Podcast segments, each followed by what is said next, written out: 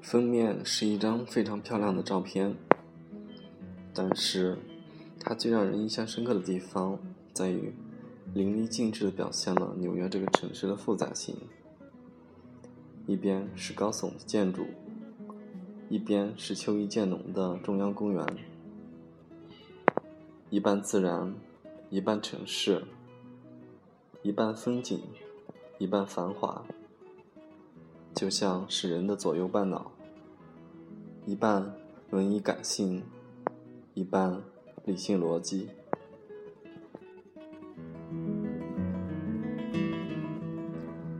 纽约正是这样，充满了矛盾与和谐。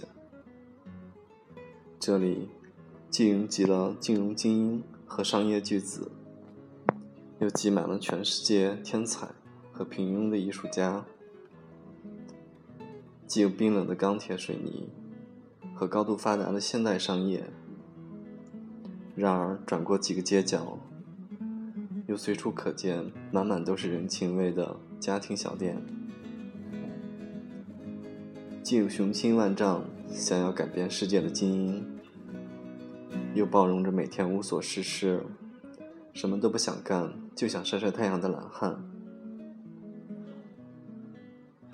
中央公园的存在，本身被很多人看成是一个奇迹。在这样一个寸土寸金的小岛上，竟然能够有一个这么大的巨型公园。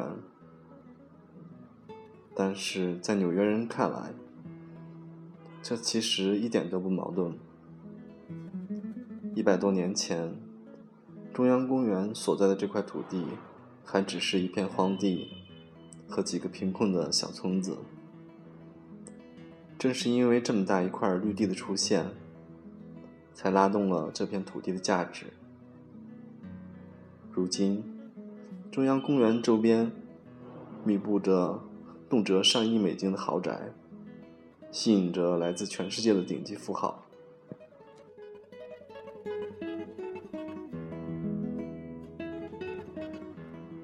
不会有哪个官员。鬼迷心窍到想要把公园的土地用来做商业开发，这样的想法只要一出口，估计就会被几百万人骂得狗血淋头。中央公园的一个特点是大，这个大不仅仅只是绝对面积，更在于和整个城市的比例。在一百多年的历史里。中央公园深刻地影响了这个城市里人与人的关系、阶层与阶层的关系，以及人与城市的关系，乃至影响着纽约人的品性，帮助纽约成为世界最顶级的都市。中央公园的设计师、景观大师弗雷德里克·奥姆斯特德。在陈述他的设计理念时说：“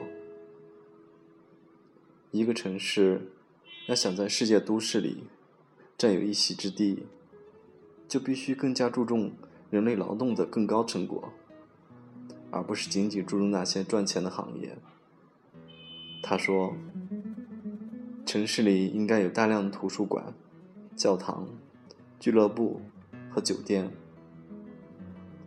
不能只为一般的商业服务，也要为人文、宗教、艺术和学术服务。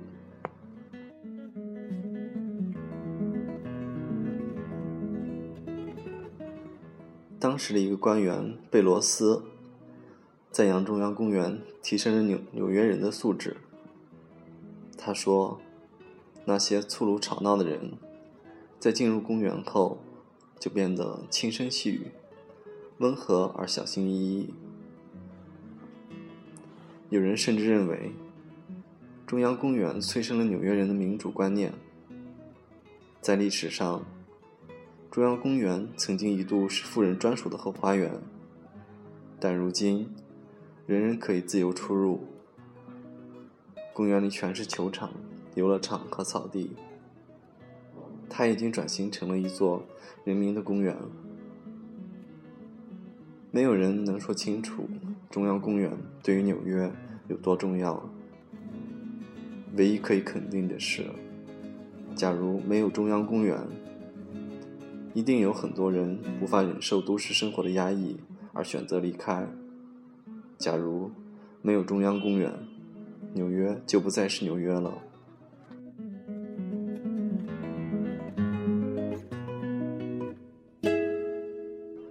可是，千万不要以为纽约只有中央公园而已。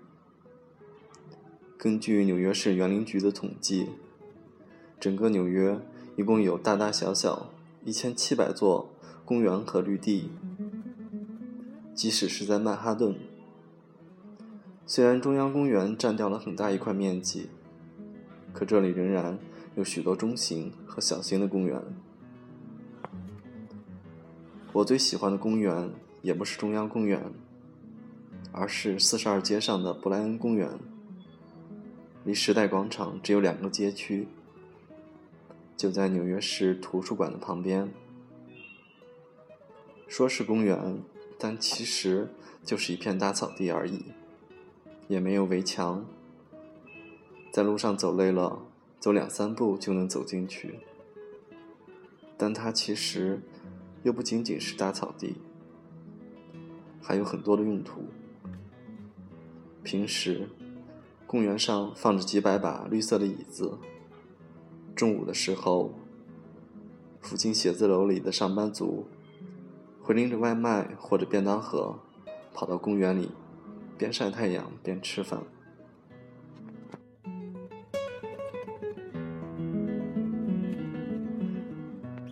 公园的管理者还非常用心的设计了各种活动。夏天的晚上，竖起一块银幕。这里就变成了一个露天的电影院。冬天，在草地上铺上冰，这里又变成了一个大型的溜冰场。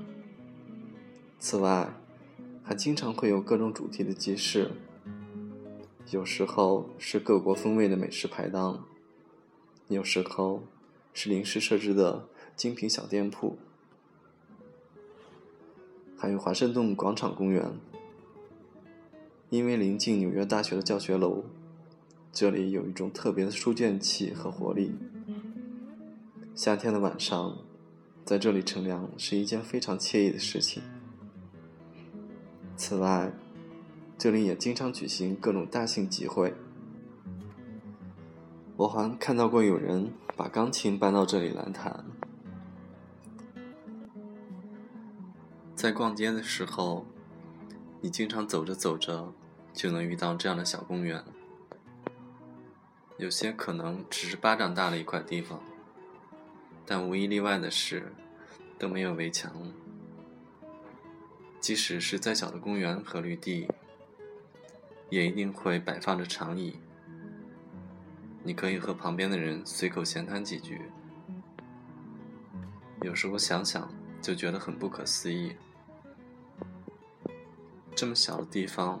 竟然有这么多的公园，这正是纽约一个很吸引人的地方。它是真正属于人的城市。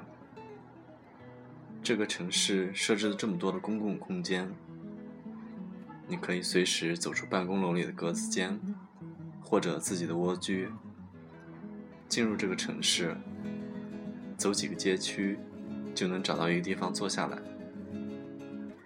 当你坐下来的那一刻，你就会产生一种归属感和占有感。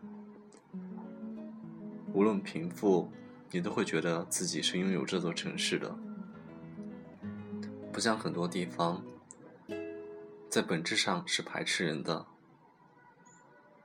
他们新建起那么多富丽堂皇的广场，可是，却往往忘记了或者不愿意设置几张。可以让人坐下来的长椅。